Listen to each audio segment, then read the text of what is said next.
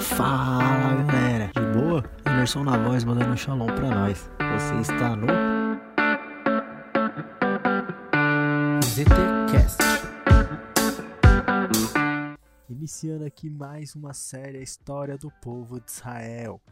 Anderson, por que a gente vai falar da história do povo de Israel se a gente é católico?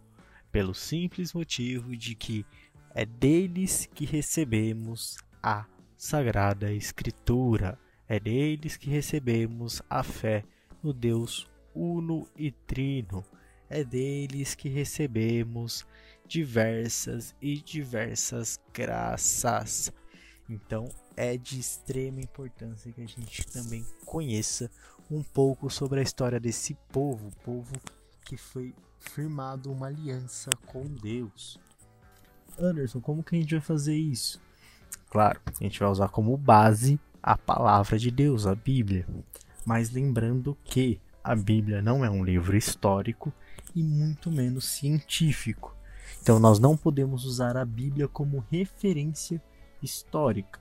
Nós podemos usar a Bíblia apenas como um livro de fé. Entendam isso, tenham isso bem claros.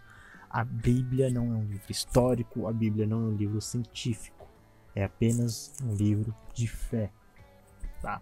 Mas como que a gente vai usar a Bíblia como né, para nos ajudar a contar essa história?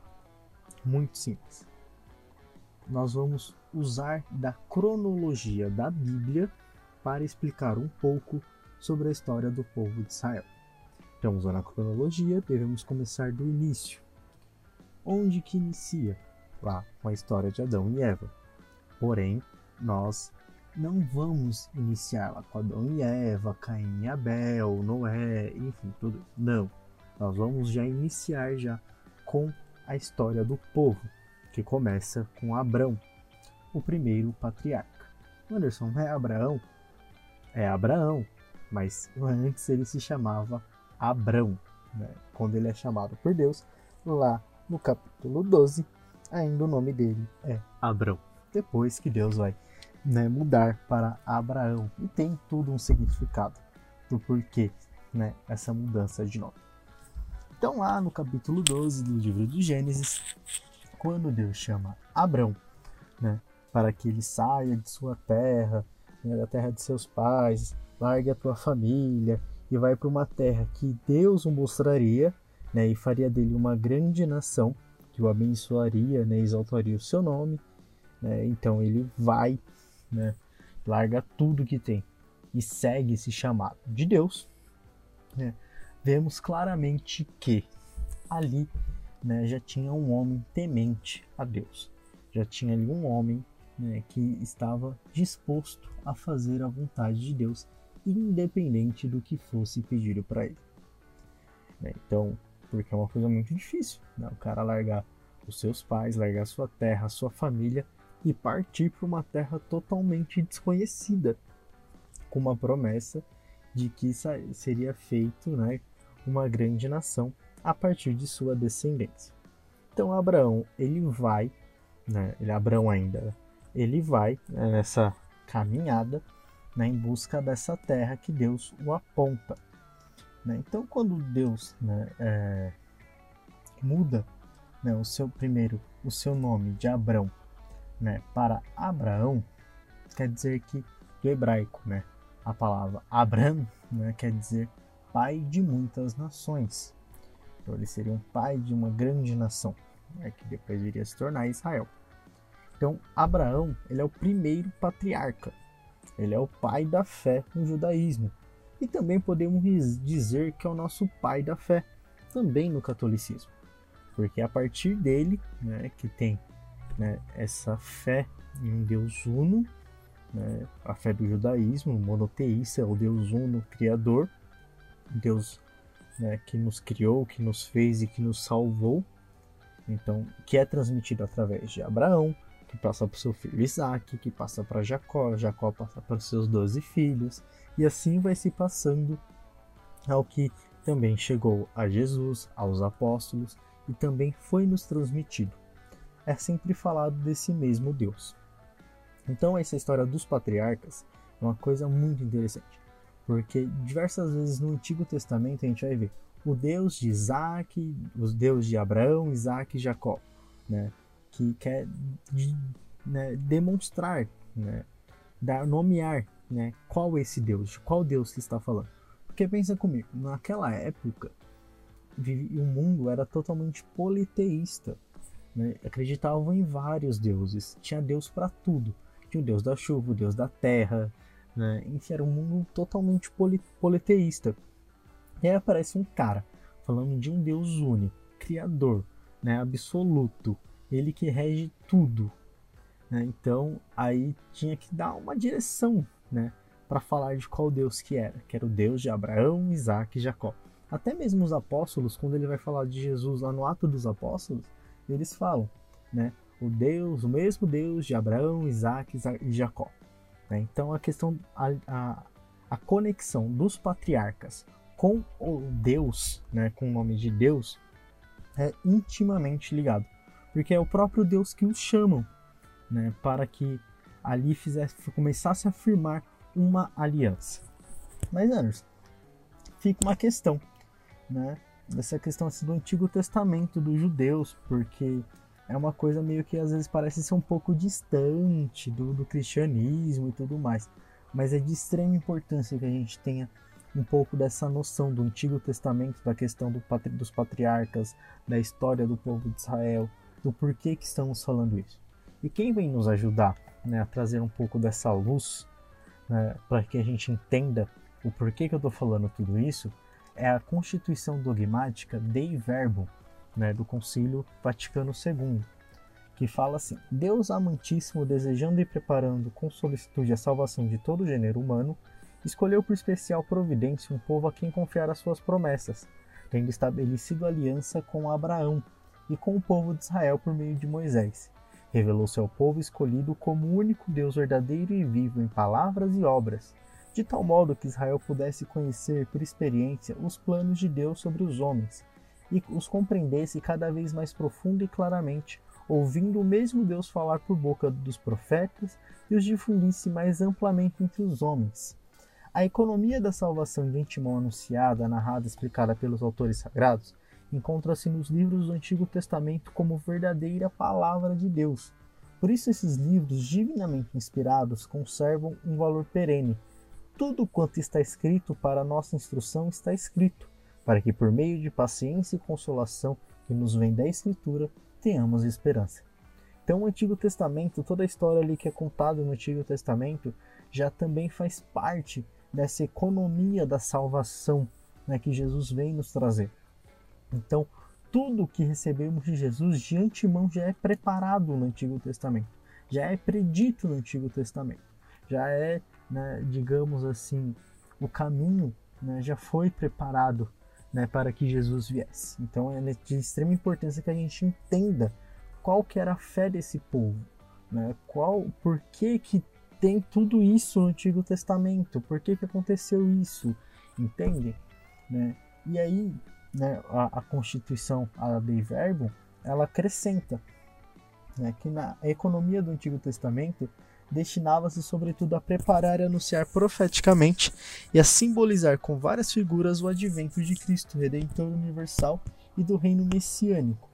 Mas os livros do Antigo Testamento, segundo a condição do gênero humano, antes do tempo da salvação estabelecida por Cristo, manifestam a todos o, o conhecimento de Deus e do homem, e o modo com que Deus justo e misericordioso trata os homens. Tais livros, apesar de conterem também coisas imperfeitas e transitórias, revelam contudo a verdadeira pedagogia divina. Por isso os fiéis devem receber com devoção esses livros, que exprimem o vivo sentido de Deus, nos quais se encontram sublimes doutrinas a respeito de Deus, uma sabedoria salutar a respeito da vida humana, bem como admiráveis tesouros de preces nos quais finalmente está latente o, o mistério da nossa salvação. Então, de maneira profética, né, é, nós temos né, o Antigo Testamento na nossa mão, né, que vem nos ensinar essa verdadeira pedagogia divina, né, como que Deus se revela a nós, como que Deus chega a nós, de uma maneira íntima, filial, né, de uma coisa passada de pai para filho, uma coisa né, totalmente amigável, né, diferente do que muitas vezes a gente pensa. Né?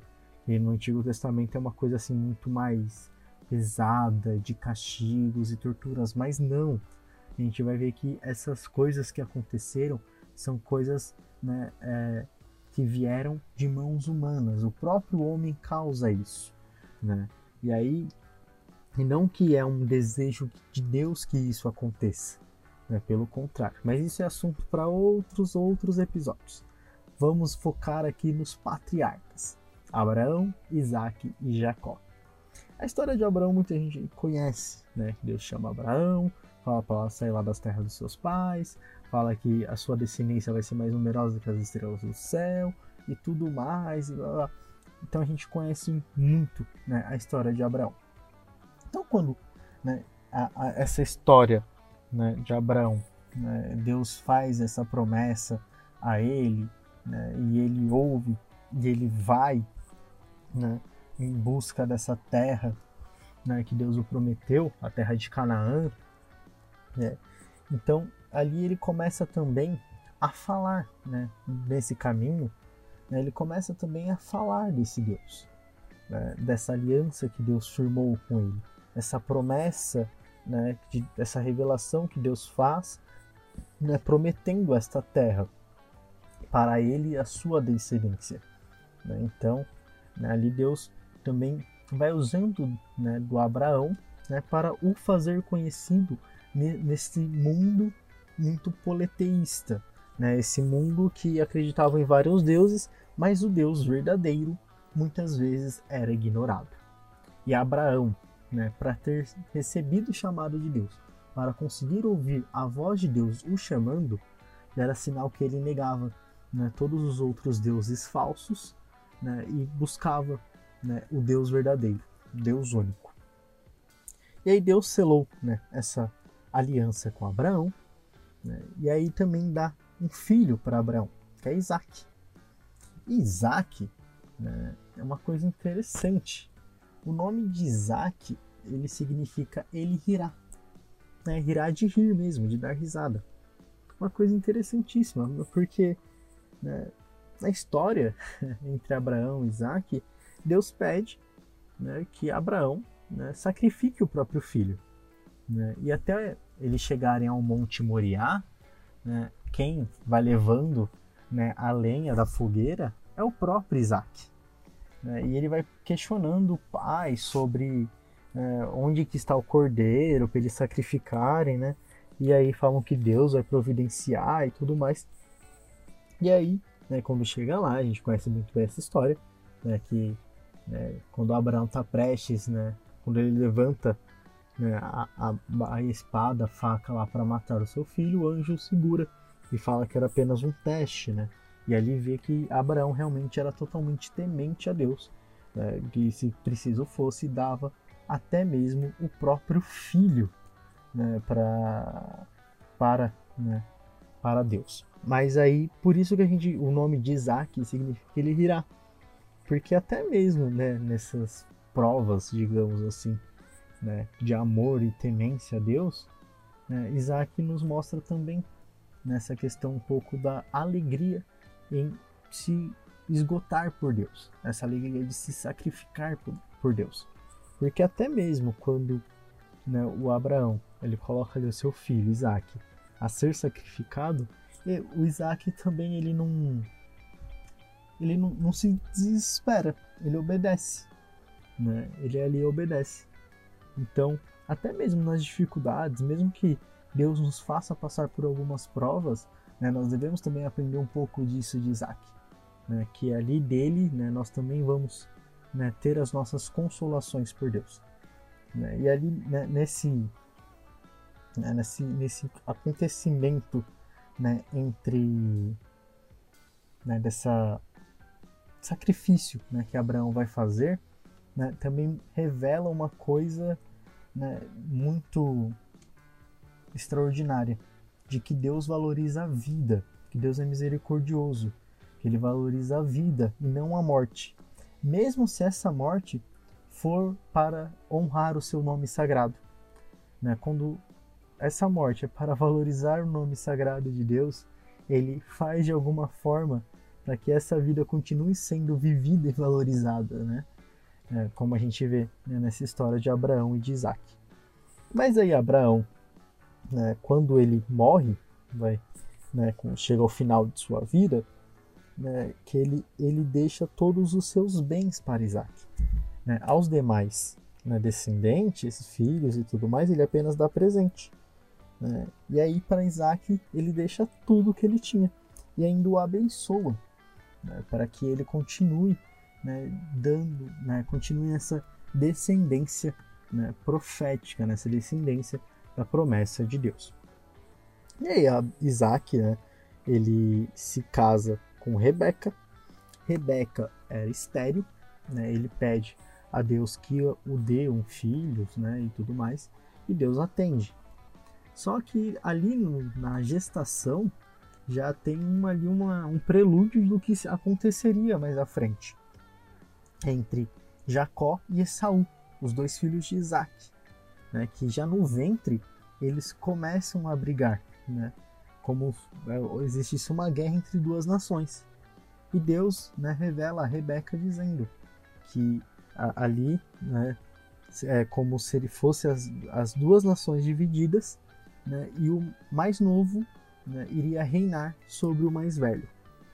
E é exatamente isso que acontece um pouco mais, né, que como Gênesis vai nos relatar, né, que quem né, tem maior poder é Jacó, né, que é o filho mais novo, mesmo que sejam gêmeos, mas Jacó é o que nasceu depois. né, e aí a gente já vê né, nessa ali na gestação e tudo mais, né, esse prelúdio entre Saul e Jacó. Isaac foi um homem rico, teve muitos bens e tudo mais, né, também muito temente a Deus. E aí, quando já estava velho, quase cego, ele pede né, para chamar Esaú, né, que é seu primeiro filho, né, para o abençoar. E aí a sua mãe, a mãe, né, a Rebeca, ela vê né, que, que Isaac queria abençoar Esaú, né? E aí ela prepara tudo para que é, Jacó receba a bênção de Isaac. E aí ela consegue né, driblar né, tudo mais e consegue fazer com que Isaac receba a bênção do seu pai. Né? O Jacó receba a bênção do seu pai, Isaac. E aí ele também recebe a mesma bênção de Abraão, né, que vai dar descendência né, à promessa, né, que vai continuar né, fazendo com que a descendência seja temente né, a Deus né, e aquela descendência que virá de Jacó também faça parte né, do, do, povo eleito, dessa aliança que tem com Deus. Então, esses são os três patriarcas do povo de Israel: né, Abraão, Isaac e Jacó. Só que aí Jacó tem uma coisa muito interessante: que quando ele ele recebe né, essa bênção e tudo mais, ele vai para outra terra, casar né, com uma outra mulher, né, aí ele vai e ele casa, e aí depois ele volta para sua terra natal, terra de seu pai, e chegando lá, né, ele tem um encontro né, com, com Esaú, né, mas antes dele ter esse encontro com Esaú, ele luta com um anjo do Senhor. Né? Lá no Gênesis capítulo 32, versículo 25, diz assim: Jacó ficou só, e alguém lutava com ele até romper da aurora. Vendo que não podia vencê-lo, tocou-lhe aquele homem na articulação da coxa, e essa deslocou-se, enquanto Jacó lutava com ele, e disse-lhe: Deixe-me partir, porque a aurora se levanta. Não te deixarei partir, respondeu Jacó, antes que me tenha abençoado. Ele perguntou-lhe: Qual é o teu nome? Jacó. Teu nome não será mais Jacó, tornou ele, mas Israel, porque lutastes com Deus e, e com os homens, e vencestes. Jacó pediu-lhe: Peço-te que me diga qual é o teu nome, porque me perguntas o meu. Respondeu-lhe e abençoou-lhe no mesmo lugar. Né? Então, Jacó chamou aquele lugar de Fanuel, porque disse: Eu vi a Deus face a face, e minha vida foi poupada. Então Jacó ele lutou com Deus. E a partir daquele nome, seu nome já não era mais Jacó, era Israel. Né? Então Israel né, significa aquele que luta com Deus. Né? E aí não só lutar com Deus, né, na, na, na face a face, mas lutar com Deus, né, estar junto de Deus nas lutas também. E Jacó, ele na sua descendência, ele gera 12 filhos, né? E esses 12 filhos também são os que dão nome às 12 tribos de Israel. Né? Depois que Jacó ele se firma né, na terra de seu pai, na terra de Isaac, que, que na verdade né, foi a terra dada de Deus para Abraão, e Abraão deixa tudo para Isaac, e aí Isaac deixa tudo para Jacó, né, e aí Jacó divide a terra entre seus doze filhos, né, e aí dá origem também às doze tribos de Israel. Né, e aí, sem contar também os altares que foram levantados, o templo no Monte Moriá, enfim, foram grandes coisas, grandes feitos né, ali nessa terra de Israel, né, que foram né, erguidos pelos os três patriarcas, por Abraão, Isaac e Jacó. Anderson, mas se Jacó mudou o nome para Israel, por que que continuam falando Jacó? Né, o Deus de Abraão, Isaac e Jacó, e não o Deus de Abraão, Isaac e Israel. Porque aí tem uma, uma pequena diferença né, de, do nome. Porque aí na, na questão de Jacó é o seguinte: quando Deus né, ordena né, que mude o nome né, do patriarca né, de Jacó para Israel, né, é que Jacó se torne Israel, mas Israel permanece sendo Jacó.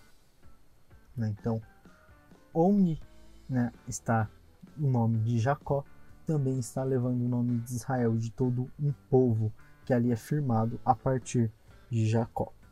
Aí lá no final, no, no, no capítulo 35, no versículo 9, né, quando Jacó volta de Padan Aram, Deus apareceu-lhe novamente e abençoou, e disse-lhe: Teu nome é Jacó, e tu não te chamarás mais assim, mas Israel. E chamou Israel. Deus disse-lhe: Eu sou o Deus Todo-Poderoso, se fecundo e multiplica-te. De ti nascerão um povo e uma assembléia de povos, e de teus rins sairão reis. A terra que dei a Abraão e a Isaque darei a ti e a tua posteridade. Depois Deus retirou-se de junto dele. No mesmo lugar onde Deus lhe falou, Jacó erigiu uma estela sobre a qual fez uma libação e derramou óleo, e deu o nome de Betel ao lugar onde Deus lhe tinha falado. Né? Então, Deus né, muda o nome de Jacó e também dá a mesma terra a ele. E também lhe dá poder da descendência. Ele promete também a descendência. Então, por isso que na, na história do povo judeu e na sua, na sua fé, e também é algo que é transmitido para nós, é transmitido junto né, a questão dos patriarcas, os pais da fé, né, que Abraão, Isaac e Jacó foram por eles que foram transmitidos por primeiro a fé no Deus uno, no Deus verdadeiro, no Deus absoluto, no Deus criador, no Deus Pai, né, do Abba, né, como vai dizer né, a, lá do hebraico, o Abba, o Pai. Né? Então é a partir desses três que nós recebemos esta fé. E a partir desses três que foram consolidados também em Israel, a terra de Israel, a terra prometida, a terra do povo de Deus, né? esta fé em Deus. Né? E é ali também que vai se consolidar também essa religião monoteísta em um mundo politeísta. Né? Enquanto o mundo todo adorava vários deuses, ali estava se criando e se fortificando a fé em um Deus uno, um Deus verdadeiro, no Deus absoluto, no Deus criador, no Deus Pai. E aí depois o catolicismo né, vai nos ajudar né, com fundamentos teológicos, com fundamentos bíblicos e tudo mais, que Deus é uno e trino, é o Pai, o Filho e o Espírito Santo. Belezinha, galera? Se ficou alguma dúvida, corre lá no Instagram, ZTCast, manda no direct que a gente vai responder, beleza? Também segue a gente, tá bom? Não perde, na próxima segunda-feira, no mesmo horário, aqui nesse mesmo canal, vamos dar continuidade com a história do povo de Israel. Aí a gente vai continuar agora falando o povo de Israel no Egito. Belezinha? Como que o povo chegou lá, como que eles se tornaram escravos, como que eles saíram, como que voltou para a terra prometida, como que aconteceu todo esse rolo. Beleza? Não perde. compartilha, manda pros amigos, manda pra geral, tá bom? Ajuda a gente nessa missão. Fica com Deus, um beijão no coração E até mais. Valeu! GTCast.